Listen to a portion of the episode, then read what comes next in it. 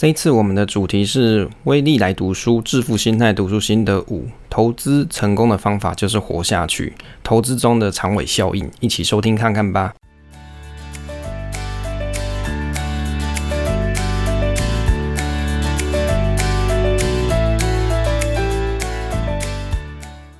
欢迎来到欧森 Money，我是威利，这里是我的投资理财频道。想知道上班族该怎么学习投资吗？把我知道的知识分享给你，希望来到频道的朋友听完都能够有稳健的投资心态。喜欢我分享的内容的话，你可以订阅这个频道持续收听哦。欢迎大家一起追踪我的 FB 威力财经角，或是你在 IG 搜寻威力 FC 五五六六 W I L L Y F C 五五六六。目前频道是周五或是周六上传。那我的学习就是我的分享。喜欢节目的话，你也可以分享给你的朋友收听，也可以在 Apple Podcast 做个五星推推。也欢迎大家一起跟我互动。一起跟我一起学习。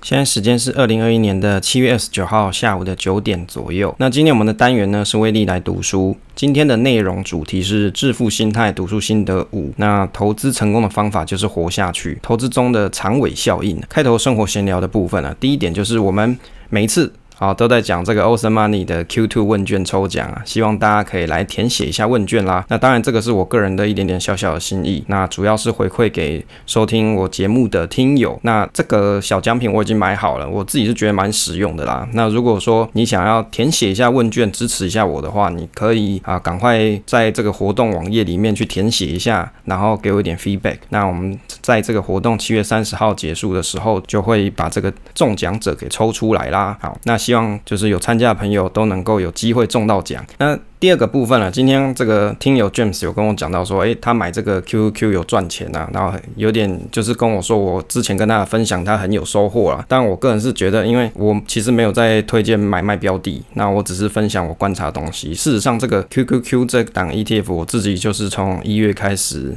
每个月订购去买的，那所以累积到现在是七月，可能差不多落在九 percent 的投资绩效了。那当然，这个这笔钱呢，算是做是实验实验性质，也就是。说我也不是什么重仓在买，那这样子实验的方式啊是有目的的。为什么？因为投资需要体验。有体验，你才会有心得，你才会去观察。好，所以投资的体验事实上是一件很重要的事情哦。所以有很多人其实你在投资的时候，你根本就没有在做投资体验，你就是一笔 all in 下去，或者就是一笔热钱下去，然后就等着收割。可是事实上投资并不是这样，你必须要先有小小的金额开始体验，你才会认真的去做观察。那最后你才会了解说这档东西到底适不适合你。当然，因为这个 QQQ 家族啊，其实有很多什么 QQQM 啊、QQQJ 啊。甚至它可能还有，就是比如说正向的、反向的，这都有。只是我目前没有涉猎这么广，那就以这个流通性最大。那单纯的使使用这个标的的目的，主要是因为我的投资配置里面蛮多的核心持股已经是属于波动不太大的标的了。好，所以配置这种卫星的 QQ 持股，可以让我的投资绩效有机会稍微好一些些这样子。当然，这个这档 QQ 呢，它的波动是比较大的，所以你如果要持有的话，务必先看过我的部落格上面有写过。好。关于这个 QQ 适合的一些，就是你是哪一种人，你去适合这种标的。那当然，这个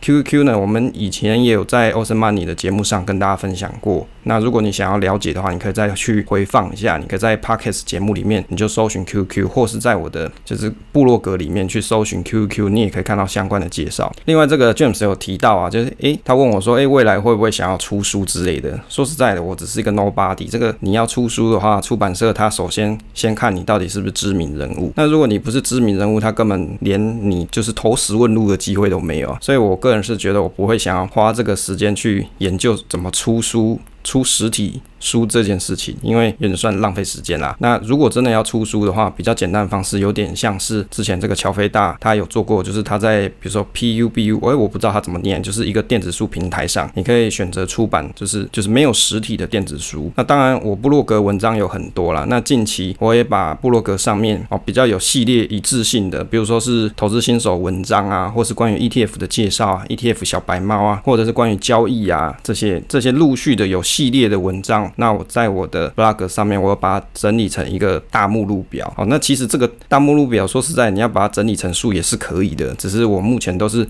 放在这个网志上供大家去免费阅览。那如果你在里面啊，当然我自己是觉得其实也没有这么多人想去看吧。那如果你可以有机会去看的话，你能够学习到一些东西，或是启发你一些想法的话，我自己是觉得蛮蛮好的啦。那这一点这一点就是比较重要的事情。那至于出书的话，那必须还要有额外的时间去写一些新的稿嘛，不然总把这些部落格文章剪剪贴贴起来，有点没诚意的感觉。不过总归一句啦，就是做网络分享这种东西，就有点算是做功德啦。那如果大家在部落格啊，或是听我节目，你可以减少一些犯错的机会，或是增加你对于财商提升了，那我就觉得蛮骄傲的啊。毕毕竟我分享东西，你是可以吸收的，那代表我讲东西你还可以了解。今天我们录制的时间是礼拜四嘛，啊，那昨天礼拜三的时候，这个我们投资小猫猫群里面的这个 DDAA 哦，这个听友的话，他有分享到说哦，这个七月二十九号的大跌，他觉得有点恐慌啦。那我自己是觉得，大家如果你来这个投资小白猫啊，你不是来这里听名牌的，因为我也不会跟你讲名牌嘛。那但是我会分享你投资的心性，或是比如说像这种大跌的时候，我就会提醒你说，你不要急着去因为你的恐惧去卖股票。为什么？因为市场的价格是由什么决定？标的的实际的价值。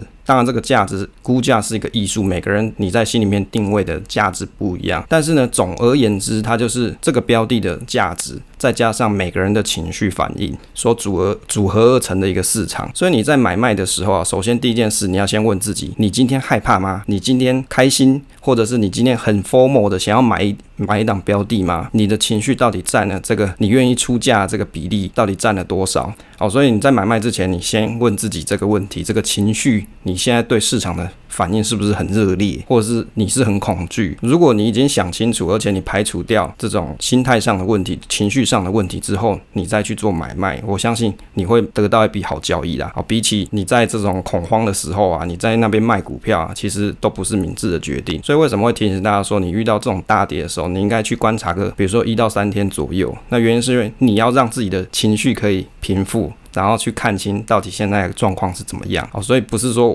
我一看到大跌我就要赶快绕跑，赶快先先闪再说哦，或者是我看到诶盘势已经 V 转了，我就赶快进，然后赶快给他把之前卖掉又再补回来之类的。其实这个都是一种。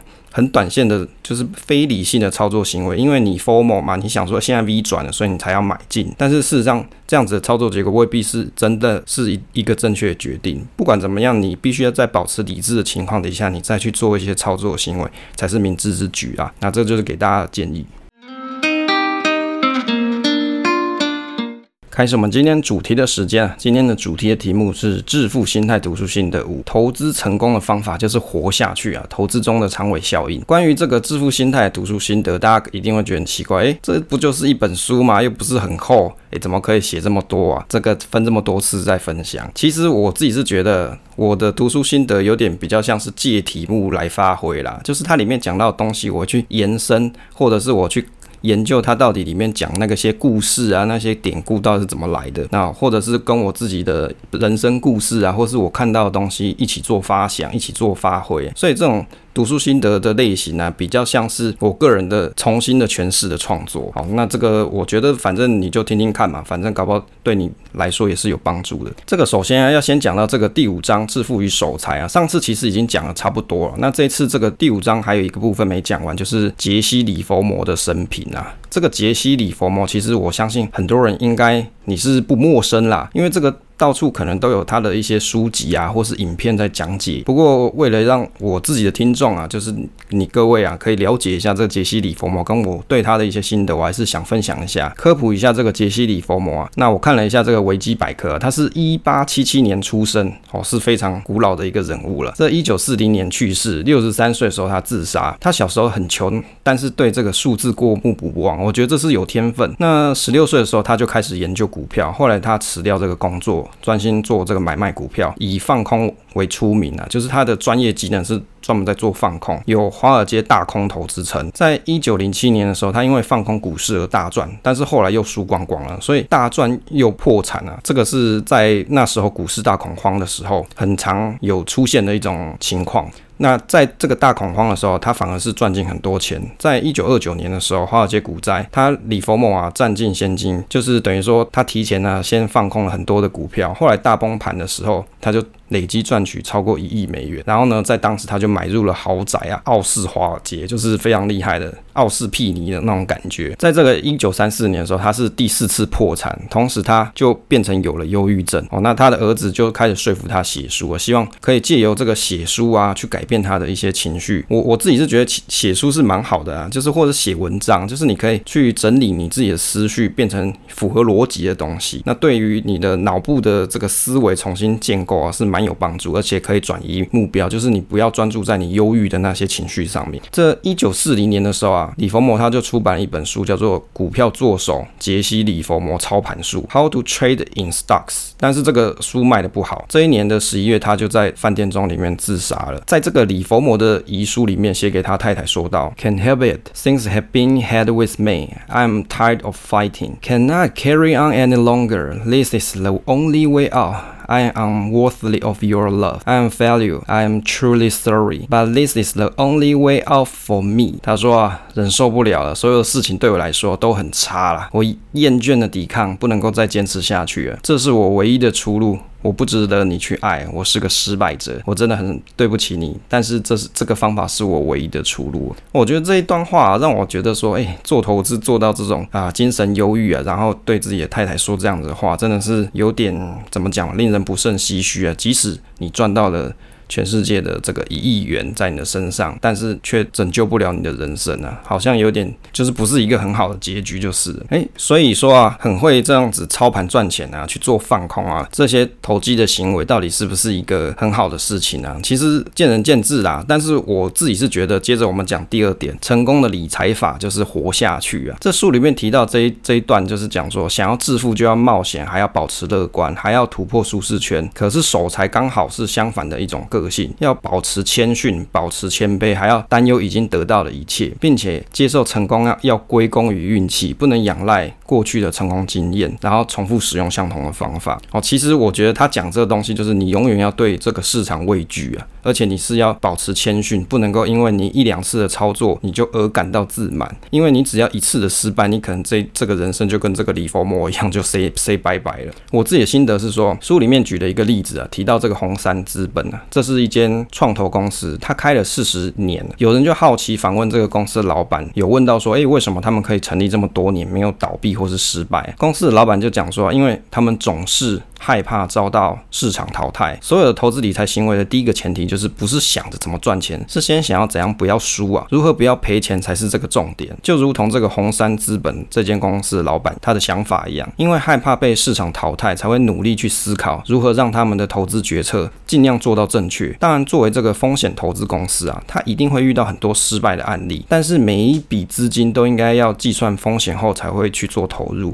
这个其实延伸到我们一般人来说啊，你所做的每一笔投资啊，不管是买股票还是买房地产，都应该要把风险放在第一位考量，然后你才去做投资这件事情。为什么？因为你要活下去啊！如果你活不下去，这个就是全全世界的这个钱啊，都在你口袋里面，你也无无福享用，因为就死了嘛。你可能就跟这里佛魔一样去自杀了，因为为了这个金钱而破产，导致活不下去，就什么都没有。科普一下，这个红杉资本，它成立在一九七二年，是一个一间。创投新创公司，创业者背后的创业者，就是他专门投资这些新创公司。这些这间公司他到底做了什么事哦？他曾经投资了像苹果电脑啊、思科啊、甲骨文、雅虎，还有 PayPal 这些科技公司。所以有很多公司一开始都是从红杉资本的创投资金开始，它就有点像是这些啊，怎么讲？呃，科技公司的一个妈妈的概念啊，就是早期的做这些科技公司，他们早期需要资金啊，这些资金怎么来？一定就是从这些创投公司啊，这些天。是基金开始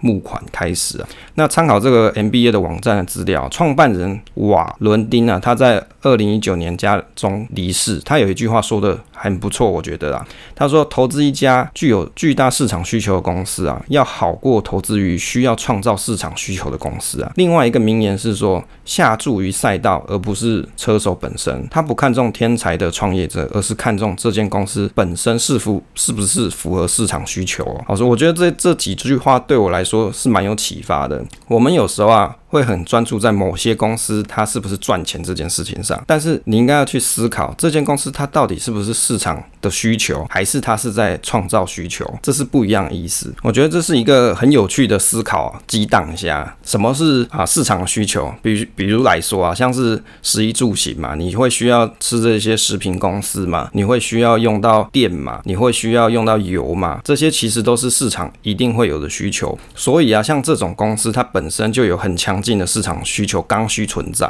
那如什么叫做呃制造需求的公司？举例来说，今年上半年比较红的这个 Clubhouse，它就有点类似这样子。我们在节目里面也有介绍过这这间公司的一些东西，然后也有谈论过这个公司的一些啊、我的心得啦。那这间公司啊，它在今年上半年的时候，它是不是创造了市场新的需求？就是对这个语音聊天室的一种新的聊天嘛，就是新的可以大家在上面开 seminar 这种感感觉。可是你看这种。需求到现在越来越多公司挤进这块市场之后，你就会发现，哎，好像 Clubhouse 没有之前这么红了，也有很多相近的公司也在制造这种需求，哦，反而这功能可能比它更好，可以录音啊，或者是可以做其他的，比如说发表情符号啊之类的。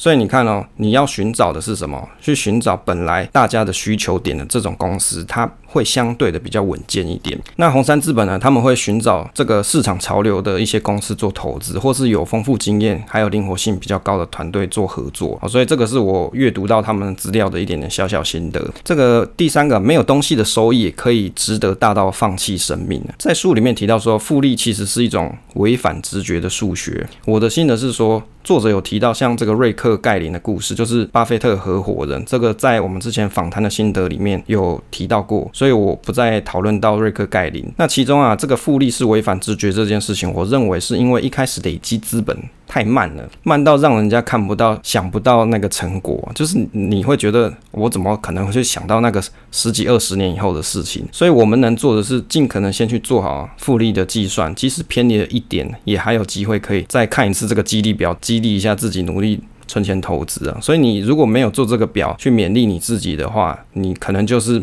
不会在这个轨道上前进。除了短线交易翻身的投资高手，对一般人来说，长期存钱、长期投资，慢慢的复利，才有机会改善未来的退退休生活。对一般人来说，活下去可以照顾自己的家庭，安稳的生活才是重点呢。翻身并不是第一要务，只有在自己准备好承担风险的时候，才去做比较高的风险投资。复利虽然它是违反直觉，但是最好的方式就是从定期定额开始，这样复利就会在你不知不觉中进行下去。违反人性的事情要解决，最好的方式就是透过机器或是系统来帮你达成了。这样是不是很简单？对不对？简单的事情重复做嘛，你就开一个账户啊，你可以开始做定期定额的，比如说基金或是 ETF 的投资。当然。这个东西你必须要先研究过，你才去做好。所以投资之前，你必须先规划好你的系统策略，让这个系统逐步的帮你去实现复利这个事情。如果你要靠自己做单笔投资也是可以的，但是你就要记得说，你所领到的股息啊，或是你赚到价差，你还是要再投入这个系统里面进行复利。投资计划中最重要的部分就是按照计划持续修改计划，不是死守着计划行事，因为没有人可以预见未来。那安全边际是最重要的事情，是活下去的机。会，我的心得是，我觉得投资理财计划规划好之后，本来就应该按照人生不同的阶段去调整，因为未来的事情没有人知道。当然，作者提到安全边际的意思，就是你凡事要留有余裕。就像你买股票啊，有些书上也会写，买入的价格最好抓低一点，比如说抓一点安全边际，买在比较低的价格就先赢赢一半，这也是一样的道理。至于多少叫做低啊，这个每个人都有一套自己的看法。就我自己选股来看啊，至少每年营收稳定，公司还有持续的成长。那殖利率有五 percent 以上，每年有填息，这些先决条件，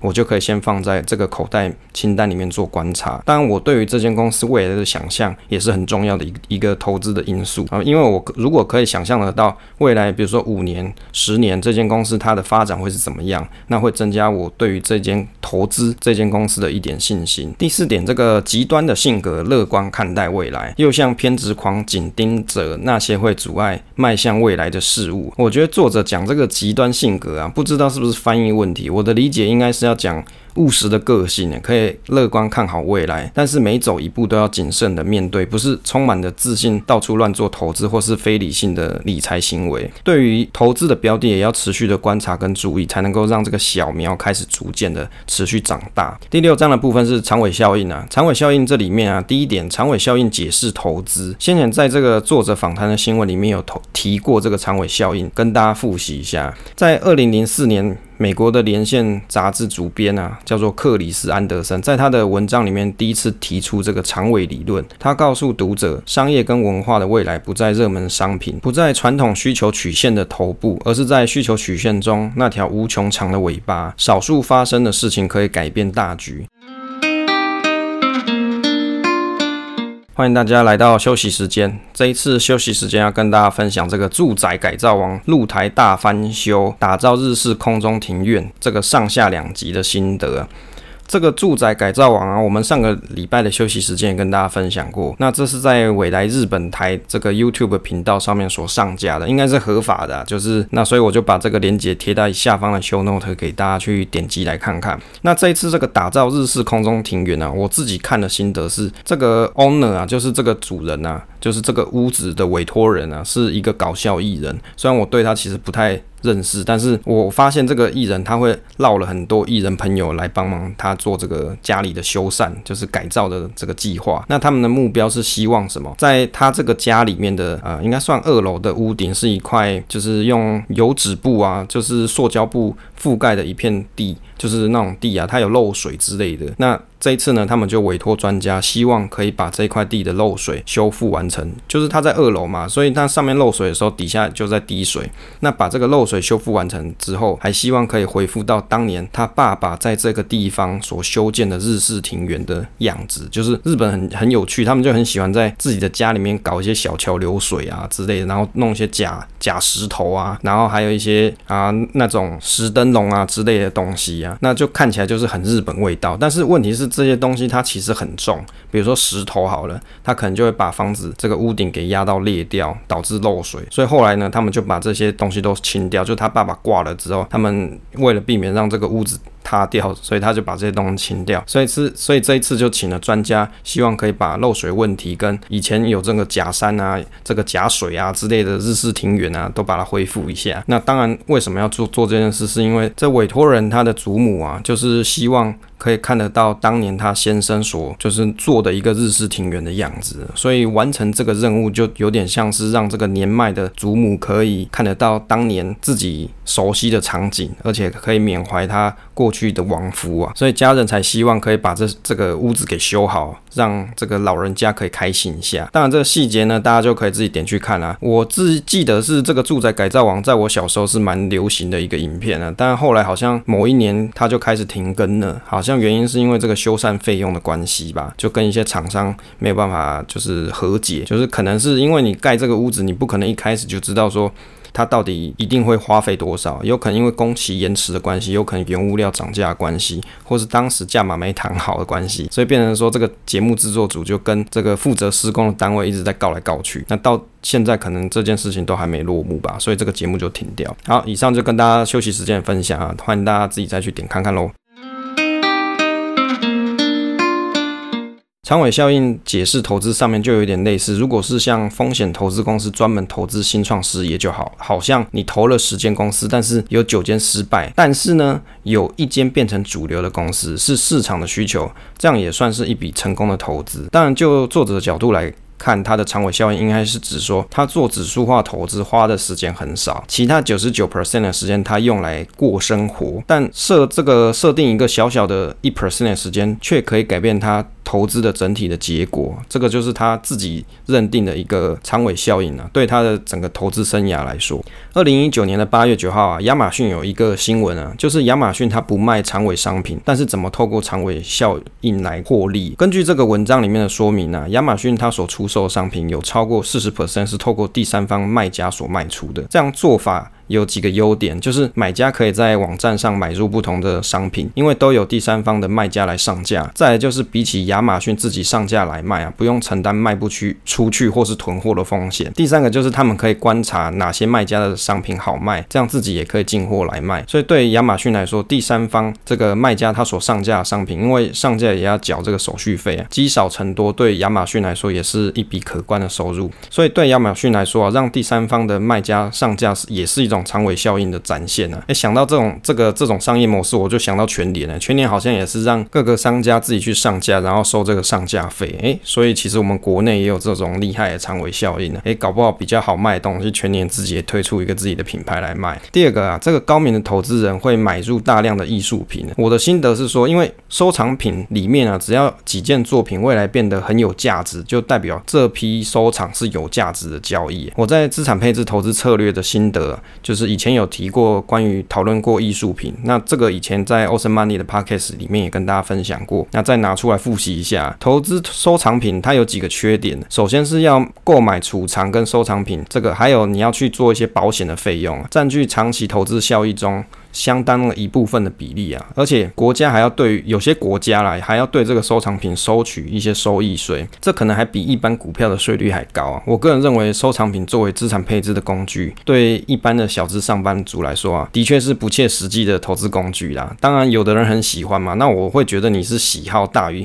为了靠这个赚钱哦。就你可能真的很喜欢某些收藏品，但是因为那是你很喜欢，你可能根本压根没靠它，想要靠它去翻身或者赚大钱这样。第一个就是。你持有这个收藏品的时候，你必须要有鉴赏跟辨认真伪的收藏品能力。光做到这点不被骗，我想你就可以去像那个电视上的秦老板一样去开这个当铺做生意啊。第二个就是，你就就是有买到真货，你也要有很好的环境可以去。保存、收藏这些收藏品，例如说名画，你可能还要有环境温湿度控制这些的条件，你才可以去保藏。第三个，你就是要有变卖的管道。收藏品它难以辨认真伪，拿去卖人家，人家未必识货啊，未必他就愿意买。但是如果是祖先留下来的宝物，或是家人赠送的一些收藏品，这个倒是可以善加利用。不过我想到最后也是因为你没饭吃的时候，你才会拿去卖啦。那什么情况我们会把这个收藏品当做资产配置啊？我自己是认为是你的。财富水平已经到达一个程度，中上的资本家，你才会考虑将部分闲置的资金配置到收藏品上。毕竟这个收藏品它并不会生利息啊，只能够期待时间越久，然后它的价值越高。重点是，如果你买了这些收藏品，还要有后人，如果你挂了，你还要期望你的小朋友啊，可以帮你维护这些收藏品啊。比起其他的资产啊，这个维护成本还要来得高。第三个，少数的事情影响大部分的成果，在商业跟投资领域中，长尾效应代表是结果分布在最远的末端，少数的事件会产生大部分的成果。这个也是作者所提倡的事情。他说做指数化投资花的时间很少，因为不用一直盯盘，但是只要跟着市场一起成长就可以取得成果。当然，我认为他针对是美国市场未来前景看好，所以他很放心这样的投资。但对于每个人投资来说，就是每个人的这个观点来说，你的长尾效应不等同于作者的长尾效应。当然，这个答案就要由自己去寻找。就我来说，我所投资的标的就是我长尾效应的延伸啊。这这边比较不是说用花费时间的观点来看，应该是说我所投资的公司一般来说比例的配置，只要整体的配置看起来是稳健的，就是观察起来是稳健的，能够让我投资收入达到稳定的效果，对我来说就是一种长尾效应啊。就针对增加收入这件事情啊，投资比身体力行的上班来说还是来得轻松许多。那另外一种关于这个长尾效应的观点呢，比如说你本来。这个组合里面就有稳定配置的部分，额外你再去增加一些卫星持股，那这些卫星持股的股票啊，或是 ETF 啊，它如果有一些不错的表现，那相较起来，它是是不是也是一种长尾效应？搞不好它的报酬也可以让你的整体组合累积报酬好一些些啊。这个也是我一点点的观点。好了，以上就是这一次关于这一次读书心得跟大家分享的内容啦，希望对大家有一些启发。接着来到 Q&A 群组互动时间啦。这一次第一个朋友呢是 DDAA，他问到说什么是现增价？当然我在群组上面有跟他分享过，现增价呢，它其实是因为公司它需要跟外界去筹资哦，就是他手上现金不够，所以他需要跟这些股东们开始募款的动作。但是有些公司比较搞笑，像是我之前观察过友达，就是他会先发现金股利，发完之后后面再做现金增资，就是让这些小股东来缴钱啊，就是。看看谁有意愿这样，所以你都手上没钱，你干嘛还发股息给别人？哦，所以你在观察这种公司的时候，你必须先去观察他过去是不是已经有发行过现增这个行为。那还有他为了要这这笔钱是要拿来做什么？我相信这个才是重点，就是你投资的时候，你必须要有一一脉的逻辑嘛。这个公司它需要钱总是有原因嘛，它会不会是为了要盖厂房啊，或者是他要拿来还债务啊？这些都是有可能性的，还是单纯他是为了要美化财报呢？哦，当然如果。我说它在现真的价格比起市价还来得低的时候，这时候就会有。套利的行为出现，所以难免就会有人想要去卖掉手上的股票，再去买这个现增的这个股票嘛。所以如果有这种子的情况的时候，你自己就要去思考，你到底是该持有还是该卖，因为这适用的标的不同，我没办法一概而论。第二个朋友是群组里面的阿 Sir，他就有提到这个零零五零跟零零六二零八，在这个礼拜三的时候，他有发生这两个股票啊，他这个两个 ETF，它在大波动的时候会发生一折价不同的情况，其中这个零零五零它。折价的情况就是它折价情况比较大，那零零六二零八反而它还有点小微幅的溢价。那我是觉得这其实是一个很好的机会，大家就可以去思考为什么会有这样子的结果。我自己去观察图表上面，我自己的想法是说，零零五零它在追踪啊这一天大跌的这个。指数来说，它可能最终误差比起零零六二零八来的差一些。当然，因为是影响这个市价因素其实有很多。也许有的人他是恐惧卖了手上零零五零，那零零五零的交易量相对于零零六二零八来说还是比较多的，甚至可能多很多。那比较容易反映市场的情绪啊。不过你时间拉长来看，这个追踪绩效市价还是会趋近于净值。这个其实就是 ETF 的套利机制。所以啊，如果你看，假设这个大跌这个时间点，你如果你真的想要接的人，零零五零跟零零六二零八到底哪一个比较适合你？哦，如果如果是以做。这个价差的观点来看呢、啊，不是讲定期定额，我讲说，假设你今天是一个做价差的投资人，你想要赚这一波大跌，而且你很看好后面它会涨回去的人，那从这个图表里面就你就会去想到说，诶，零零五零它折价的情况比较高嘛，所以我如果有资金，我应该是先放在零零五零，而不是放在零六零八。那为什么？因为一折价，它最终还是会回到净值的情况，但是因为市场情绪的关系，或者是市场其他的因素造成零零五零它折价的情况比较高，那我当然。假设这一天我想要买的话，照逻辑我应该是先去买零零五零，而不是买零六零八。好，当然如果你以长期投资的观点，你应该是先选投资追踪绩效比较好的这种投资工具，这种 ETF。这那这个观察区间就依据你自己的观察去做判断了。接着是这个群组的互动题啊，我们群组有时候投资小白猫，主要就是让一些新手小白猫们可以一起做互动。那当然你进来这个群组里面，我我发现很多人其实都在潜水，但是也无妨啦，你真的要。潜水，但是你有在吸收的话，有在看我贴的一些东西的话，那还是不错啦。但是我还是蛮欢迎大家可以一起出来互动。那第一个朋友这个依依，他有回答这个互动题。我们题目是说，大家可以分享自己规划好的存钱或是投资占你的收入的比例，目前你是排多少？那大家可以做个功课，脑力激荡一下。一千元也有一千元的规划。那依依他所分享是说，他之之前的规划是月收入的十二 percent 来做长期投资，定期定额。那预计他明年还会继这样子的计划，那他的计划是先存到投资专户里面，存到一笔资金之后，再来拿来做定期定额的这个分批投资。其实我觉得你月收入十二 percent 到二十 percent，事实上应该都是蛮合理的。但是如果你你可以。占更多比例啊，那你就要先想好，你会不会影响到你的生活太多哦？有有些人他可能真的超级喜欢投资，他愿意非常的节俭来过这个投资生活。但是如果你真的委屈到自己，我还是觉得不要啦。但是如果你是这种十几 percent，我觉得都还算蛮合理。那第二个朋友是股海新手，他就有讲说啊，他是目前储蓄占四成左右，那投资约占两成啊。那他现阶段以手头有点现金为主，那等到他心里决定 OK 的金额，才会把投资部位放大一些。那我觉得他投资跟这个储蓄啊，诶，投资占了两成，储蓄占了四成，所以他自己的花费才花了差不多四成而已。我我自己是觉得这真的是蛮节俭的情况。那当然有这么多钱放在储蓄里面跟投资里面，我相信未来的成果应该也会不错啊。当然不要忘记，如果你的储蓄已经满足了你的紧急这个资金的运用的时候啊，多的钱你还是建议你还是可以拿去做投资比较好啊，因为你放在储蓄里面非常非常多的时候。那这笔的钱呢、它的定存就蛮低的嘛。那当然，如果你是那种心里面没有定存一笔金额的人，你会觉得很难睡觉的，那你还是放定存好了。好，所以这个每个人的想法不一样。好了，结尾的部分呢、我想说跟大家提一个问题啊，像大家如果你在大跌卖股票的时候，你会不会去想说，为什么你要卖？有人就会来买，而且啊，要有成交才会有这个交易嘛，才会有这个交易的行为。也就是说，你看坏的东西，别人却要买，这个是什么道理？那别人大跌想要卖，你又想要买，那你看好的又是什么？那我觉得其实这个是一个交易哲学的问题。那所以大家可以脑力激荡，如果你在大跌卖股的时候，到底为什么别人会想要跟你买？诶，你是不是可以想想看这个问题？哦，尤其是在礼拜三大跌的时候，你如果真的有在卖股票的。